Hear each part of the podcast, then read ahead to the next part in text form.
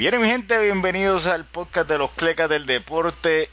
Y en esta ocasión, después de más de 50 años de experiencia en el baloncesto, al fin se está dignando a hacer una lista. don Ernesto Díaz González. Saludos, don Ernesto. Saludos, Cleca. Efectivamente, después de cincuenta y tantos años, pues hemos estado analizando por aquí y por allá y nos vamos con lo que entendemos son nuestros mejores 15 jugadores en la historia del baloncesto superior nacional. Bueno, esto no quiere ah. decir, esto no quiere decir que el fanático eh, no tenga la opción si, por ejemplo, no está de acuerdo con uno de, sus, de esos jugadores o ve que su favorito lo han dejado fuera, lo puede incluir, pero también tiene que decir, yo incluyo a A sustituyendo a C, no convirtiendo en la selección de 15 en una de 16. o sea que lo difícil es que si quiere nominar a alguien, tiene que sustituir a alguien en, en la lista. Así que, este, bien interesante. Así que lo, lo, que lo que queremos es que cada quien, luego de escuchar esta lista de Don Ernesto, nos dé su opinión de quién usted entiende que, debería entrar y a quién sacamos. Así que, Don Ernesto. O, o, si está de acuerdo con los 15 que sean seleccionados. Ok, ok. O sea que, que si usted entiende que está alineado completamente con Don Ernesto, también queremos saber de usted. Así que este, nos pueden dejar en los comentarios, nos pueden dar like. Eh, así que compartan esta lista en, donde quieran para, para crear esta conversación que queremos sobre lo mejor, la crema del baloncesto en Puerto Rico. Así que, don Ernesto, sin más preámbulos, vamos a arrancar desde la posición 1 a la posición 5. Eh, bueno. Y la posición 1 normalmente es la más cargada, ¿verdad? Y la posición 1 para los que son fanáticos más casuales es lo que llaman el armador, el point guard, ¿verdad? Eh, ¿Quiénes son estos mariscales de campo que usted entiende que son los mejores de la historia del baloncesto de Puerto Rico? Que en el transcurso de los años, ese armador o mariscal, como tú señalas, pues se dedicaba a, ti, a pasar y apenas tiraba de unos cuantos años hacia acá. Es necesario que ese jugador busque el aro y lo encuentre. Y da la casualidad que aquí hemos podido seleccionar cinco que han sido excelentes armadores, pero que a su vez han sido muy buenos encestadores. Nos vamos por el primero, el que sembró bandera en Kansas State en el baloncesto colegial en Estados Unidos, el que fue seleccionado el mejor jugador del mundo en el 59 en el Mundial de Chile y que en el baloncesto de Puerto Rico hizo y deshizo en el uniforme de los Leones de Ponce, como también tuvo excelentes campañas internacionales con el quinteto de Puerto Rico. Oye, con, con todo eso, Pachín Vicens. Deberían nombrar un estadio a nombre de él, este don Ernesto. El Pachín Vicente Ponce. Así que eh, Pachín Vicente yo creo que no va a recibir mucha alegación en contra de esto, eh, don Ernesto, porque... Bueno, uno, uno que no lo vio jugar y uno que se aferra a lo que él haya visto.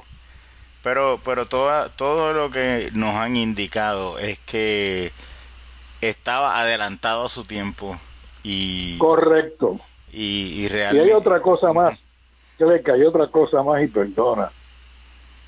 Cuando Pachín jugaba en Puerto Rico tenía que jugar al aire libre a unos tabloncillos hechos en en madera marina o una, una madera que no aflojaba mucho pero que siempre su base sí aflojaba y el rebote del balón era generalmente irregular.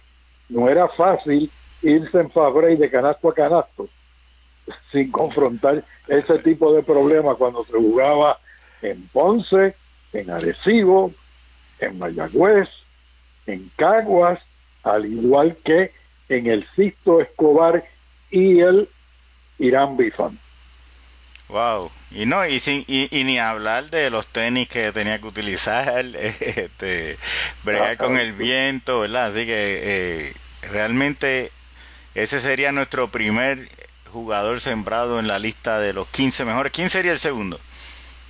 El segundo, bueno, tiene que ser Butch Lee, nacido en Puerto Rico, el primer jugador que nace en Puerto Rico que es seleccionado el más valioso de una serie final de la NCAA que se va en la primera ronda de la NBA y que juega también NBA y que en Puerto Rico planta bandera con Río Piedras, San Germán, Ponce, al igual que con el equipo nacional en la poca oportunidad que tuvo de participar. Butch Lee bueno, el único jugador en la historia que ha ganado campeonato a nivel colegial en la NBA y en el BCN. Así que esa, esa gesta, bien difícil que alguien la repita, ¿verdad, don Ernesto? No está fácil, no está fácil, no está fácil. Bush, un gran jugador en el uno contra uno, era matador.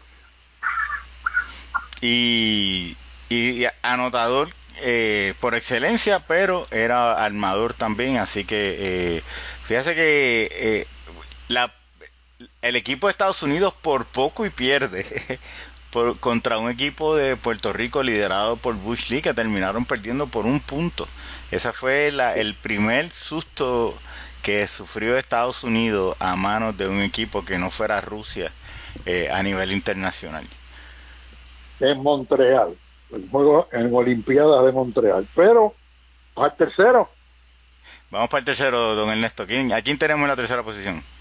El tercero es un New York El tercero es un New York Rican que llega a Puerto Rico, juega con los cariduros de Fajardo y planta bandera y de qué manera. Todas las noches, 30, 35, 40 puntos. Si hacía si llovía, si soplaba mucho el viento, eso no era problema. Mr. Georgie Torres siempre estaba encontrando el aro. Georgie Torres logró alcanzar en el baloncesto de Puerto Rico, donde concluye su carrera con Bayamón, 15.863 puntos. Y va a seguir máximo anotador de la historia en el, en el baloncesto superior nacional. Y, y lo interesante, don Ernesto, es que tanto el tiro de Giorgi como uno de sus delanteros pequeños, el tiro era más, eh, tenía un arco más pronunciado que lo que estamos acostumbrados hoy en día. Eh, era, era un globo, como le decían en, en aquellos tiempos, pero qué eficacia tenía este señor. ¿eh? Pues fíjate, y el otro que tenía muchísimo en el globo, otro New York Rican, Raymond Dalman. Fíjate que, que, eso, que eso vino de Nueva York, eso vino del Bronx. Sí. Este, ¿Y a quién, quién tenemos como el cuarto armador en, en la lista aquí, don Ernesto? El, el cuarto armador es Carlos Arroyo. Carlos Arroyo empieza en Puerto Rico con los cariduros de Fajardo, de bien jovencitito, algunos 15 o 16 años, y tarde que temprano se desarrolla, sorprende a una buena cantidad de supuestos conocedores del baloncesto, llega a la NBA y planta bandera, juega cerquitita de 10 años completos en la NBA, más internacionalmente le da mucho, pero mucho brillo a la camiseta, al número 7 de Puerto Rico, Carlos Arroyo. Especialmente en aquel mágico juego que le llaman la bofetada del pitirre, en el 2004 en las Olimpiadas de, de Atenas. Eh, Grecia. De Grecia, sí. Así que este Carlos Arroyo definitivamente entre los mejores 15 de la historia en Puerto Rico. ¿Y quién es el quinto y último armador en esta lista, don Ernesto? El más chiquito de todos. el que ha sorprendido al mundo entero. El que no podía llegar a la NBA más allá de con un pique para sentarse en la grada como fanático. JJ Barea. JJ Barea sobre 10 años en la NBA, haciéndose sentir cada vez que visita el tabloncillo, con un anillo de campeón para lucir por el resto de sus años y además de eso, en la última década en el uniforme de Puerto Rico ha sido una cosa de espanto. De en la que él la mete. Y ha ganado juegos en centroamericanos, centrovasques, panamericanos, premundiales, preolímpicos, el que tú quieras mencionar. Ha sido un súper consistente encestador en los momentos claves, en los momentos que hacía falta un canasto para una victoria. Ahí está, Varea, Varea, Varea.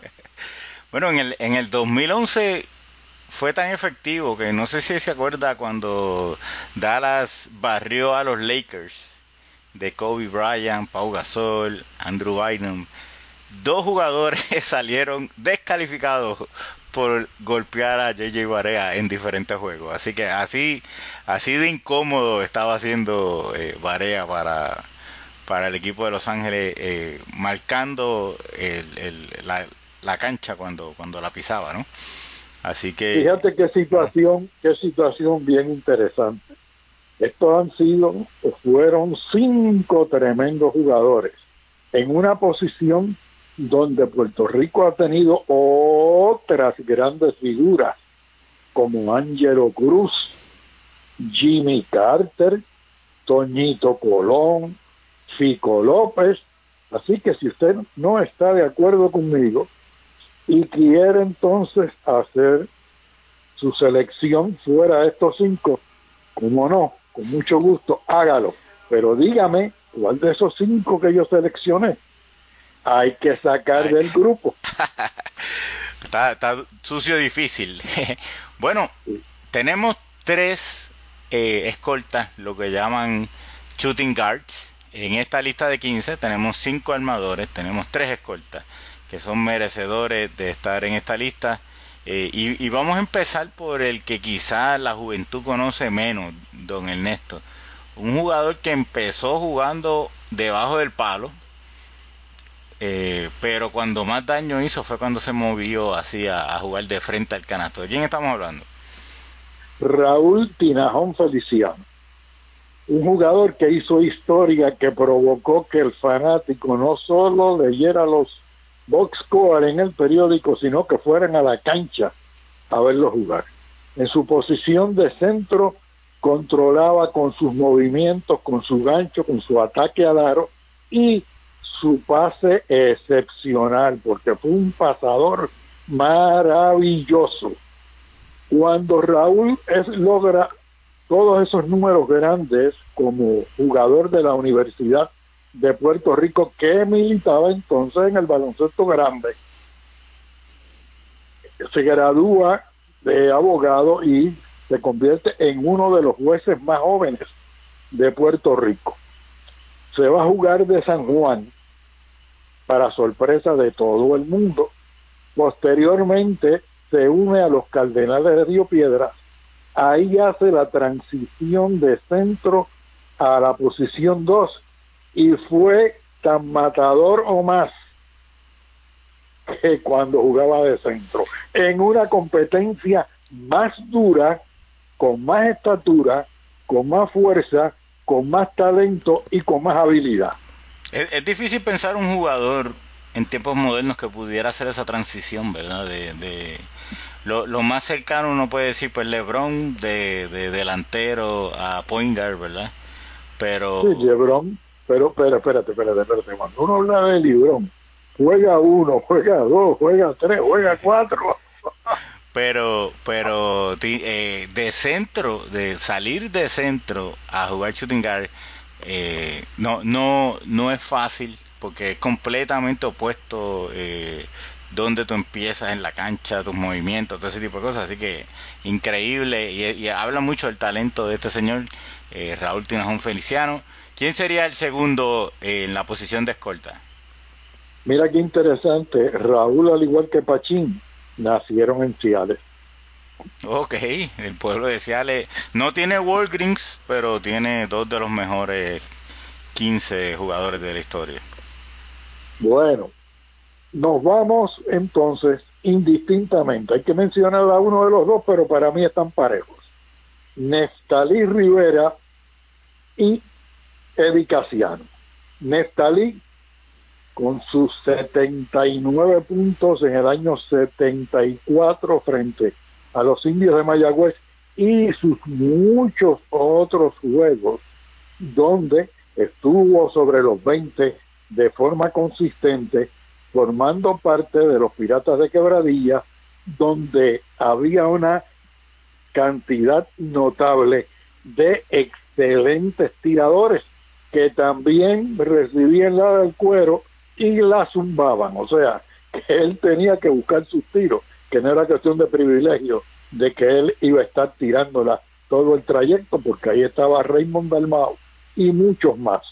Así que Neftali, uno de ellos, y el otro, el zurdo Eddie Casiano, súper consistente año tras año tras año, primero por largas temporadas con San Germán, y luego con Ponce, y siempre en el equipo nacional de Puerto Rico. ¿Qué te parece ese dúo?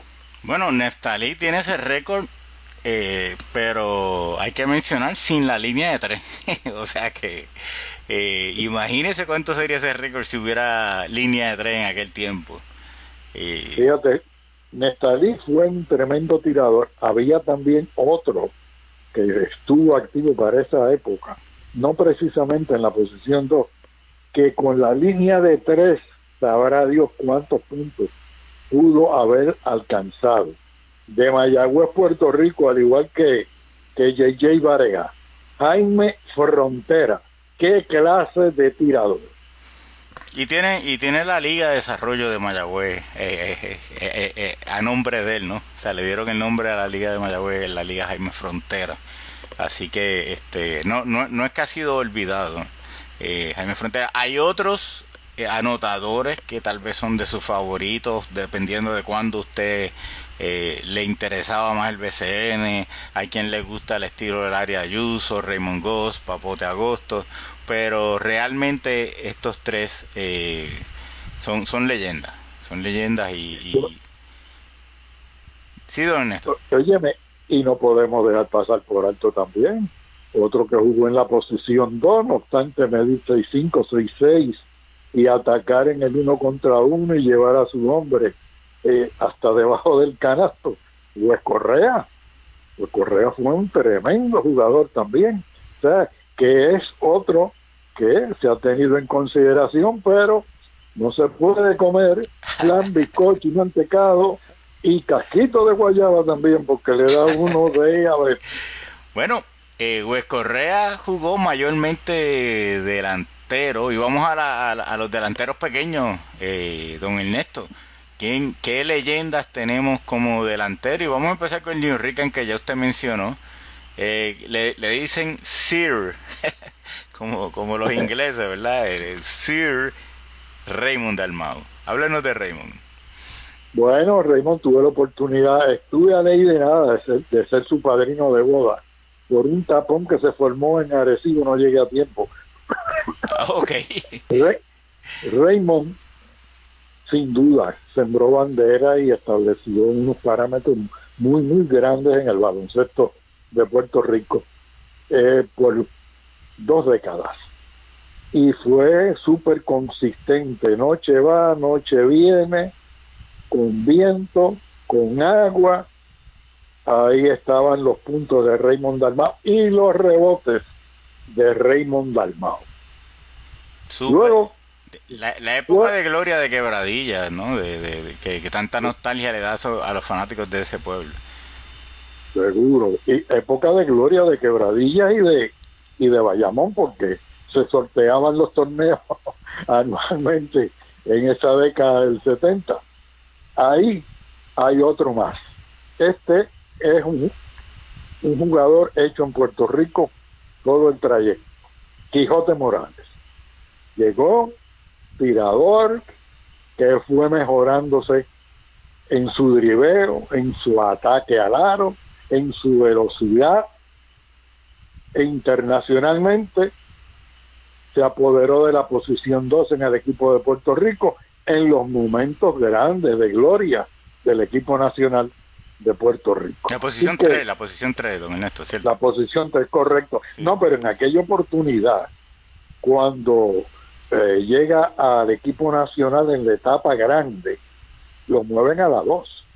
Oh, interesante. Fueron muchos, pero muchos juegos que estuvo en la posición 2, quemando la malla de forma consistente. Fue el tiempo cuando, cuando movieron a Minci de la 4 a la 3 para darle cabida arriba en el cuadro inicial, al igual que a Ramón Ramos. Bueno, y hay un jugador que, de nuevo, la generación nueva no conoce, pero usted entiende que tenía igual o más habilidad que estas otras dos leyendas, que es difícil uno visualizarlo a menos que lo haya visto jugar. ¿Y de quién estamos hablando, don Ernesto? De Juan Ramón Báez. Johnny, Báez. Johnny Baez, zurdo, que sabía jugar de espaldas y de frente al canasto, que tenía muchísimos movimientos y una retreta de engaños increíble que remataba encestando todas esas faltas personales en la línea del tiro libre. Fue factor en los campeonatos conquistados por el equipo de Río Piedras y fue un puertorriqueño que plantó bandera en Europa. Fue sin duda alguna el mejor jugador de Puerto Rico en territorio europeo, jugando del Real Madrid y convirtiéndose en uno de los grandes atractivos en el desarrollo del baloncesto en Europa. Johnny Baez Mariño. Mariño, wow.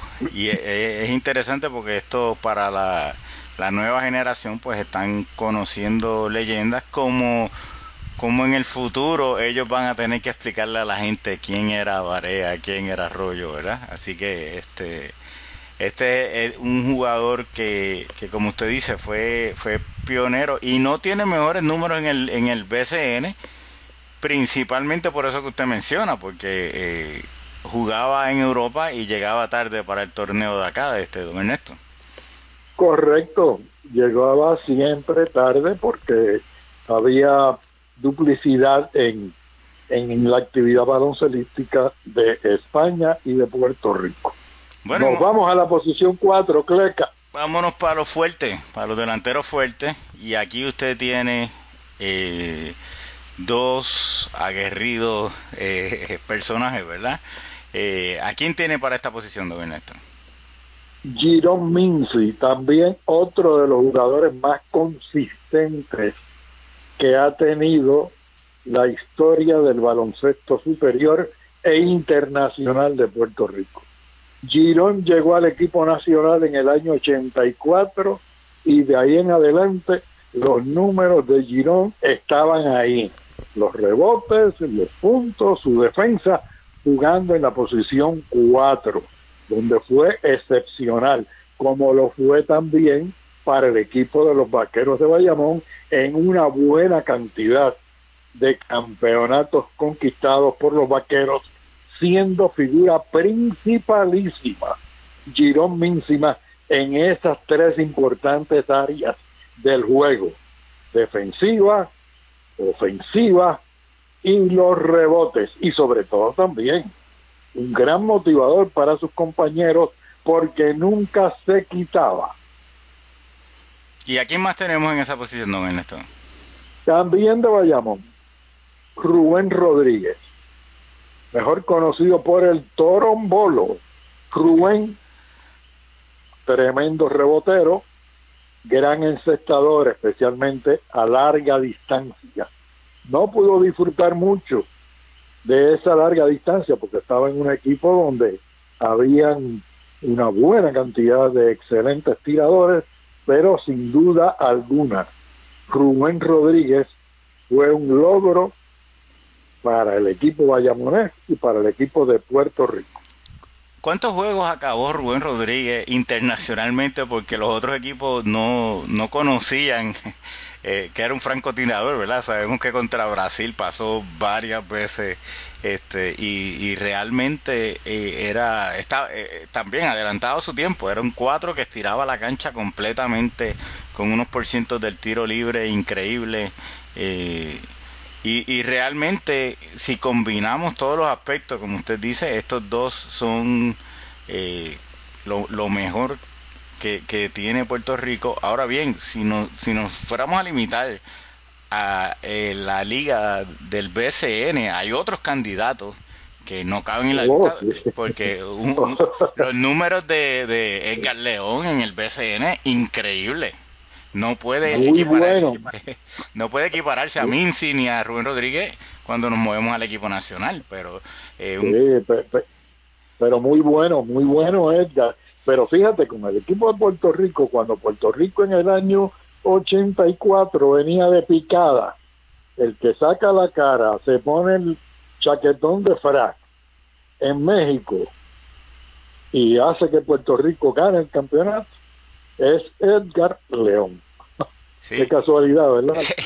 y, Edgar, para, para el, el que está aprendiendo el baloncesto, es un ejemplo de un jugador que metía 28 puntos, 15 rebotes en la liga de aquí. Y cuando iba a jugar internacionalmente era el guardaespaldas de Piculín. No era un jugador de ego, de pedir la bola, ¿verdad? Era un jugador que, que, cogió un rol. Eh, siendo una estrella en, su equipo, venía al equipo nacional a hacer su rol, así que eh, no, no, no, no lo podemos incluir en la lista, pero, pero estamos tentados, ¿verdad, don Ernesto? bueno, este, este fíjate, ahí tú tienes a Rafa Valle, que fue un jugador maravilloso, rebotero, encestador, que se queda afuera. Eh, tienes a Ramón Rivas, que también cuando estaba Piculín jugó en la posición 4, llegó a tomarse un café, una Coca-Cola y un té con, con los Celtas de Boston.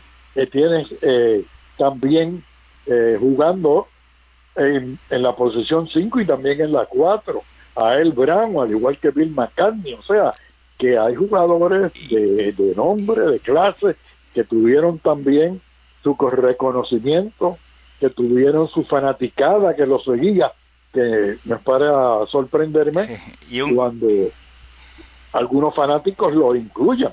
Y un jugador que si a usted le gusta el esfuerzo y la superación y, y hacer eh, más con menos, eh, yo creo que hay pocos jugadores que puedan decir eh, más sobre esto que Charlie Bermúdez, ¿verdad? este...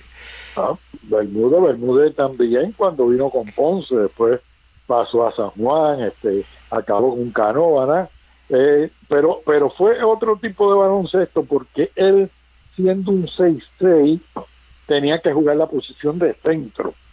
Y estaba en cierta desventaja cuando quedaba frente a los europeos en esa década de los 70. Todos eh, los más chiquitos estaban en 6'9 y 6'10. Pero no, no tenía miedo a nadie, no, no le tenía miedo a nadie. Así que estos estos son gente eh, eh, diferente que podrían estar en la mente de algunos fanáticos. Eh, y vamos a movernos a la posición de centro, donde usted nos tiene a quién hay en la posición de centro, don Ernesto. Bueno, en la posición de centro, como, como dicen los fanáticos de los caballos, esos son, hay dos quitados en la carrera. Sembrado, como dicen. dos quitados, dos que, dos que le deben estar haciendo el cheque desde ahora. Antes de que en la carrera, háganle el cheque.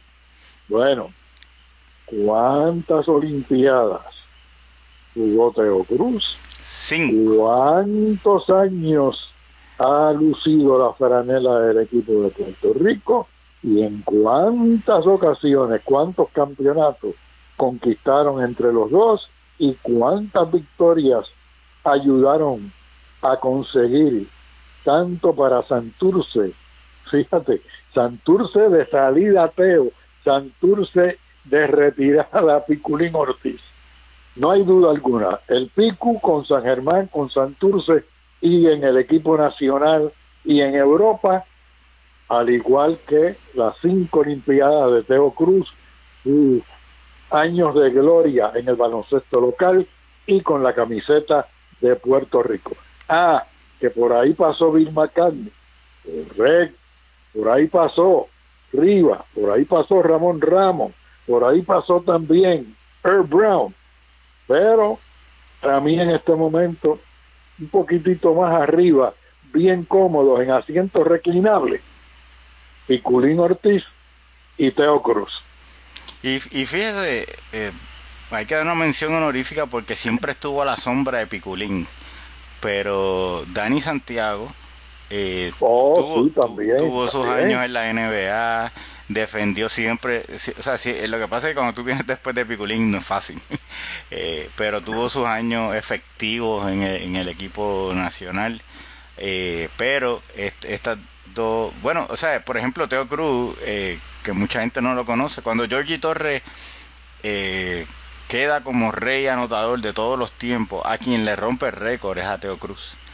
Así que realmente era, era otro jugador eh, adelantado a su tiempo, era un centro eh, que no tenía la estatura, pero tenía la, leyenda, la, leyenda dice que tenía brazos de siete pies. Este, Correcto, pero tenía, tenía la estatura de la época.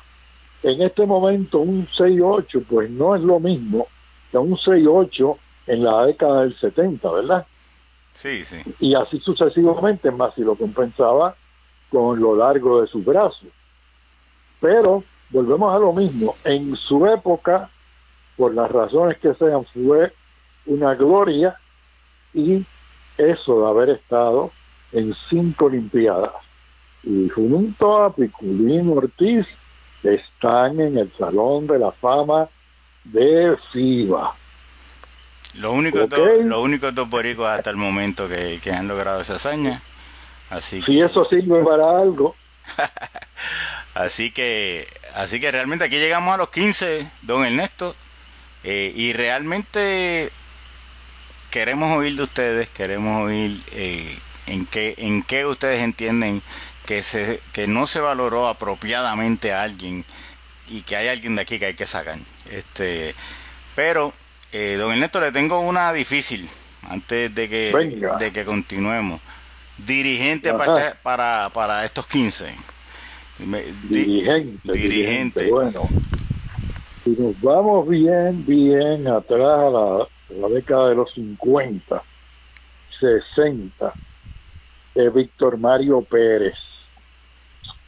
Si luego comenzamos con la, las movidas ya establecidas y desarrollo del baloncesto a partir de la década del 80 entran las figuras de Julio Toro y Florencio Meléndez. No está fácil, no está fácil, pero yo voy a nombrar un coach y dos assistant coach. Ok, ¿y quién sería el coach? ¿Quién sería el coach en propiedad? Me, me voy con una sombrilla, con una capa y con unas botas bien grandes. Bueno, me voy con Flor Meléndez asistente Julio Toro y asistente Víctor Mario Pérez. Ok, don Ernesto, y ya, y ya que escogimos un dirigente en propiedad, ese dirigente tiene que nombrar un cuadro inicial. ¿Quién serían los cinco mejores baloncelistas de esta lista para formar un cuadro inicial en el eh, estelar, como lo, que viene a ser el, eh, los mejores cinco eh, jugadores de todo Puerto Rico? ¿Quiénes serían? y el crezca y va a seguir.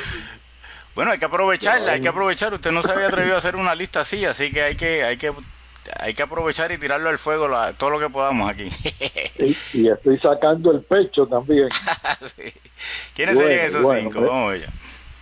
Bueno, aquí voy a tener en consideración sus actuaciones internacionales por arriba de las locales, porque tienen más valor, tienen más reconocimiento y han sido frente a mejor competencia. ¿Estás de acuerdo conmigo? Sí, sí, tiene más, dificultad, más dificultad eh, lograr a nivel internacional que, a nivel local. Bueno, me voy con JJ Barea. En la posición 1. Carlos Arroyo. Lo muevo a la posición 2. Porque dirigiendo Flor las cosas van a correr bien. en la posición 3 con Raymond Dalmau. La posición 4, Girón Minsi. Y la posición 5, el Pico por el cristal. Así que ahí, ahí lo tenemos, don Ernesto. Eh, tremendo cuadro, la verdad que. Uf, sería, sería algo digno de ver, de verdad. Y, quisiéramos que el baloncesto volviera a, a eso, a eso. Y esperemos que, que, suceda, eh, porque vemos que a nivel de las Américas, por ejemplo, es más, don Ernesto, si usted fuera a decir el cuadro de las Américas, ¿se atreve a tirarse esa, don Ernesto? El cuadro de todas las Américas. Cuadro de las Américas vamos a pensar, vamos a pensar un poquito. Cuadro de las Américas. Bueno, Latinoamérica, Latinoamérica, ¿verdad? Estamos excluyendo. a, vamos a, sí, a todos los nacidos en Latinoamérica. Sí. ¿Ok? Sí. Pues si son todos los nacidos en, la, en Latinoamérica, tengo el centro ya. ¿Quién? Ah, de Islas Vírgenes. Oh, ok. El, el, ¿Quién, ¿Quién nació en Islas Vírgenes? El calladito. Ah, Tim Duncan. ah, Mr. Duncan es el primero que yo colocaría en ese equipo. Nació en Islas Vírgenes, ¿ok? En Santa Cruz.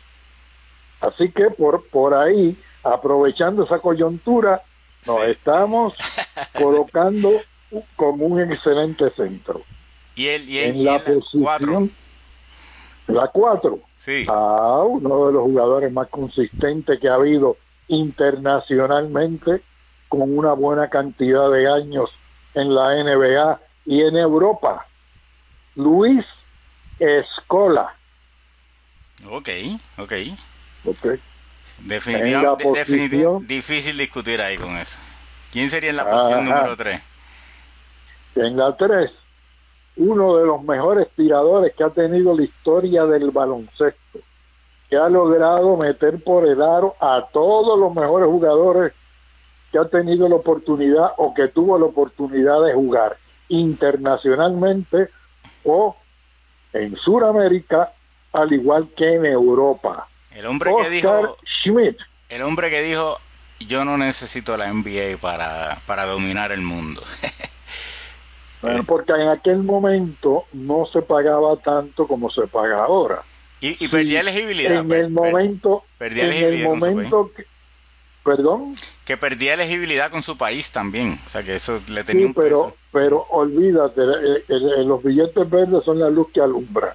en aquel en aquel momento no él ganaba un dineral en Italia. Entonces, en Estados Unidos no le ofrecían lo que se ganaba, pero con el salario que consiguió Ginóbili, óyeme, ha ganado en kayak, hubiera ido desde Brasil a, Estados Unidos. Increíble su tiro. el, que no lo ha visto, eh, ah, en la proximería de su carrera, los panamericanos del, 80, del 87. 87 en, en Indianapolis. ¡Wow! ¡Qué juego ese contra Estados Unidos en la final! Eh, no, no, hay nada más que ver.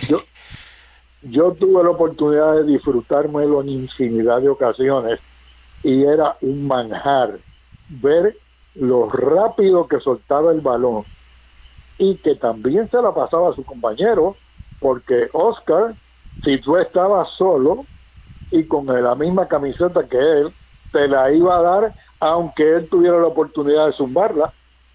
Muy inteligente, muy, inteligente, un jugador muy inteligente, sabía hacer de todo en la cancha. Bueno, ¿y quién sería en la posición número 2? La número 2, te tengo una sorpresa para ti.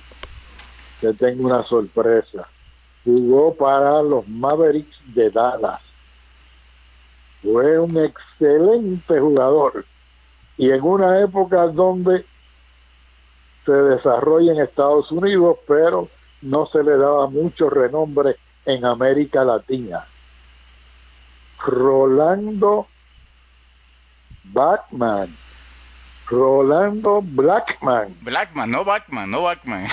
Blackman. por eso, por eso corregí. Blackman. Sí, sí. Un jugador de 6'6, 6'7, de un manejo de balón excepcional, muy buena defensa y muy buen encestador. Jugador de conjunto súper productivo. ¿Nacido en dónde? Rolando Blackman, perdón. ¿Nacido en dónde? Panamá. En Panamá. Ok. Panamá, la tierra que dio también a uno de los mejores point guard, Davis Peralta, y a otro de los mejores jugadores que ha habido en América Latina, y que ha sembrado bandera en Puerto Rico y de qué manera. Rolando Fresier. Así que imagínate Panamá con esos tres y Butler, que clase de dolor de cabeza. ¿Y quién sería el armador de, de Latinoamérica? Bueno, el, el LeBron James de, de América Latina, que lo mismo jugaba en la 1, que en la 2, que en la 3, que en la 4, LeBron derecho y el zurdo. Manuel Ginóbili. Ok, o sea que tenemos dos argentinos, un panameño, uno de Islas Vírgenes y un brasileño en este equipo. Y, y, o sea que tenemos todo Latinoamérica, pero se lo voy a poner más difícil todavía, don Ernesto. ¿Quiénes serían el cuadro de usted si fuéramos en la historia de la NBA? Ah, y va a seguir. Dios mío, usted, ¿qué le he hecho yo Hay que aprovechar, hay que aprovechar que usted... Uy, pero, pero estos son quizzes sin avisar porque yo sí me preparé para los 15 eh, de Puerto Rico, pero estos cinco de América Latina, menos mal que se me prendió el bombillo con lo de Duncan, con los jugadores de la NBA. Pues mira, para mí, point guard, Magic Johnson. Magic Johnson hacía maravillas con la bola en la mano. Era un creador de jugadas para todo el mundo, un pasador excepcional. Ese para mí, el point guard. En la posición 2, al que le han hecho el chijí, chijá, chijá, ja, Michael Jordan. Un jugador también fuera de serie. En matrimonio constante y sonante con el aro. Démenla que yo la tiro y yo la meto. Increíble, increíble. Luego de tener a Magic en la 1, a Jordan en la 2, lamentablemente, aunque no hubiera fallecido, se merece la 3 por todos sus logros. Kobe Bryant. Kobe Bryant, ok. Posición 3 para el Kobe. Posición 4, aunque este año se ha destacado por jugar en la 1 de una manera consistente y en otros años ha sido un gran jugador en la posición 2, en la posición 3, en la posición 4, LeBron James. Ok. Y el centro, el centro, ahí es donde veo la situación bastante complicada. Si hablas de Mollero, pues tienes a Shaquille O'Neal. Si hablas de rebote, de defensa, de pasar y hacer lo suyo ofensivamente, aunque no en cantidades navegables, Bill Russell. Y también pues tienes que mencionar a Lou Alcindor, mejor conocido por Jabbar, que fue un centro reboteador, defensor, con su skyhook, con su ganchito corto, eh, jugador de conjunto, y hay otro que no se puede escapar tampoco, el Sanco, Will Chamberlain, que fue matador, eh, también aprovechándose de la época, no habían hombres de la estatura, del alcance y de la fuerza y movilidad de él en la zona de la pintura. Bill Russell era el único que le podía hacer frente. Eh, pero era el único que, podía hacerle, que, le podía hacer frente a, Will. Eh, es interesante porque el NBA todo es como, como un juego de ajedrez, ¿no? Uno ve, eh, estos son los cinco jugadores, uno puede construir un equipo para ganarle a ese. ¿verdad? Y, tendría que ser algo como que jugar con Duncan en la 4, con Garnett en la 3, tratando de ganar con estatura, eh, o, con Durant en la, en la, en la 3, jugar con Allen Iverson en la 1. O sea que la NBA tiene mil maneras de jugar. Por eso es tan difícil hacer un cuadro, ¿verdad? Porque este, hay, hay tanto contra, se puede jugar con un Larry Bird eh, en, la, en, la, en la 3, eh, un Josh Stockton de puntos. Hay, hay tanta variedad, ¿verdad? Que mencionaste, oye, me mencionaste un nombre ahí que cuando se hablan de récords en la NBA hay que decirle usted y tenga en su carrera súper gloriosa, exitosa en la NBA, no falló un solo juego. John Stockton no, Óyeme, tú sabes lo que es eso. Cuando especialmente en estos últimos años, al que no le duele la rodilla, le duele el tobillo, le duele el cuello, la cabeza, la espalda, el pelo, y que John Stockton haya jugado toda su carrera sin fallar un solo juego, no estuvo enfermo, no necesitó de dos Tylenol, no necesitó de dos bolsas de hielo para rajarse en determinado momento. Por eso, por eso tiene los récords que lucen inalcanzables ahora mismo de asistencia y de robo de balón. Eh, Correcto. El, que está en segundo lugar está eh, demasiado lejano. O sea, es casi una carrera la distancia entre él y, la segunda posición. Bueno, don Ernesto, aquí lo hemos puesto a trabajar tiempo extra Esto es, eh, después de 50 años había que sacarle lo más que se pudiera. Así que, este... Pero, pero con mucho gusto, porque este tipo de ejercicio uno no lo hace con frecuencia. Y lo va dejando y lo va dejando y lo va dejando.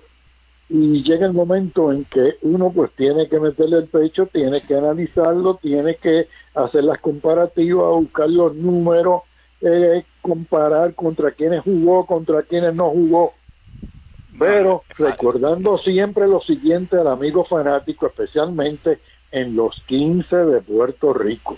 Si usted no está de acuerdo con uno, dos, tres jugadores, usted me lo hace saber.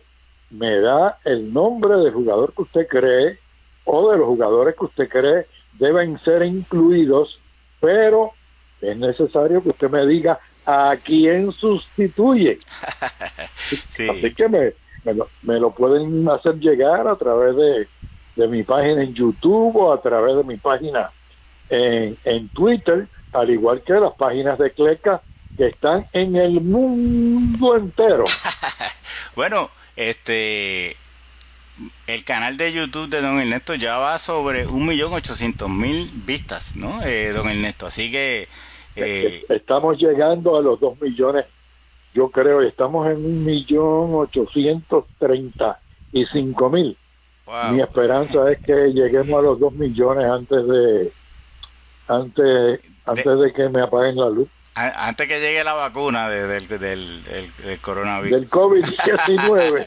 bueno, este, vayan y visiten para que vean un sinnúmero de juegos de del equipo nacional de Puerto Rico, de la Liga de Puerto Rico, de todas las épocas, de toda la carrera ilustre de don Ernesto narrando todos esos juegos, así que pasen por allí, eh, y, y, deleítense con todos esos, esos juegos que él tiene allí, especialmente ahora que no tenemos deportes en vivo, ¿verdad? con más razón eh, se entretienen allí revisitando historia y conociendo eh, algunos de estos jugadores de los que hemos hablado.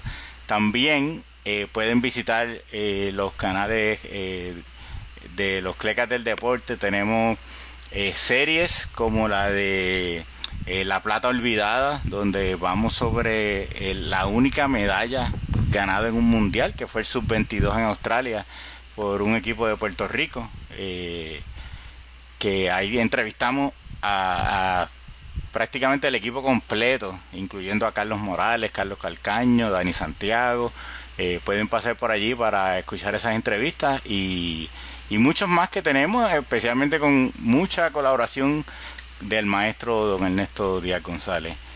Así que don Ernesto, un millón de gracias y, estén pendientes que por ahí vienen más eh, información de esta que, les gusta, de aprovechando que, está sacando pecho ahora don Ernesto, eh, viene, viene más material por ahí.